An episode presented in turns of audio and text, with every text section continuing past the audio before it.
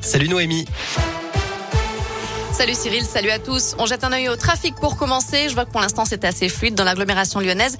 Pas de grosses perturbations à vous signaler.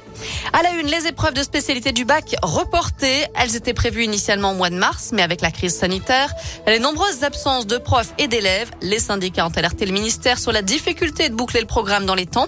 Finalement, les élèves de terminale auront deux mois supplémentaires pour préparer ces épreuves.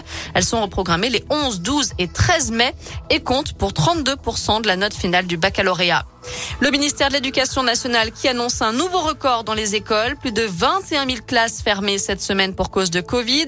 1472 dans l'Académie de Lyon et près de 28 000 élèves positifs dans l'Ain, le Rhône et la Loire.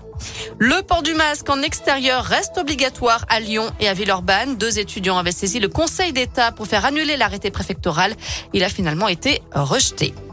En bref, Yannick Jadot est attendu à Lyon demain. Le candidat d'Europe Écologie Les Verts à la présidentielle présentera son projet pour le climat et la justice depuis la confluence. Discours qui sera retransmis dans une quinzaine de villes en France. Et puis dans la région, ce drame la nuit dernière à Saint-Rambert-d'Albon, dans la Drôme, en limite de l'Isère et de l'Ardèche. Un carambolage entre deux poids lourds et deux voitures sur la 7 en direction de Lyon, selon France 3. L'un des deux chauffeurs de poids lourds est décédé. Trois autres personnes ont été blessées. Une enquête doit maintenant déterminer les circonstances exactes de cet accident. L'enquête pour viol visant l'ancien ministre Jean-Michel Baillet a été classée sans suite. Le patron de la dépêche du Midi est accusé par Nathalie Collin, fille de l'ancien sénateur, de viol et d'agression sexuelle lorsqu'elle avait entre 12 et 14 ans. C'était dans les années 80. Des faits qui sont aujourd'hui prescrits, d'où le classement sans suite de cette affaire. Marion Maréchal, de retour en politique, c'est ce qu'elle annonce aujourd'hui dans les colonnes du Figaro. La directrice de l'Institut de sciences sociales, économiques et politiques à Lyon a laissé entendre d'ailleurs qu'elle pourrait soutenir Éric Zemmour pour la prochaine présidentielle et non pas sa tante Marine Le Pen. Allez, un mot de sport. L'équipe de France de handball défile à Suède ce soir à partir de 20h30 en demi-finale de l'Euro. Ce sera à suivre sur BN Sport et en clair sur TF1. Enfin en foot, la rumeur courait depuis plusieurs jours. L'OL avait démenti toute négociation pas plus tard que mercredi. Finalement, Bruno Guimaraes devrait bien quitter le club lyonnais pour rejoindre Newcastle en Angleterre.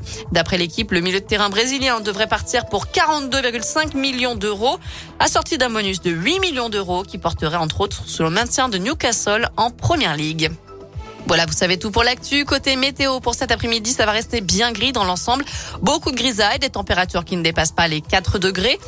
Euh, la nuit prochaine, attention sur les routes. On annonce encore des pluies verglaçantes et des brouillards givrants un peu partout dans la région. Donc ça pourrait bien glisser sur les routes.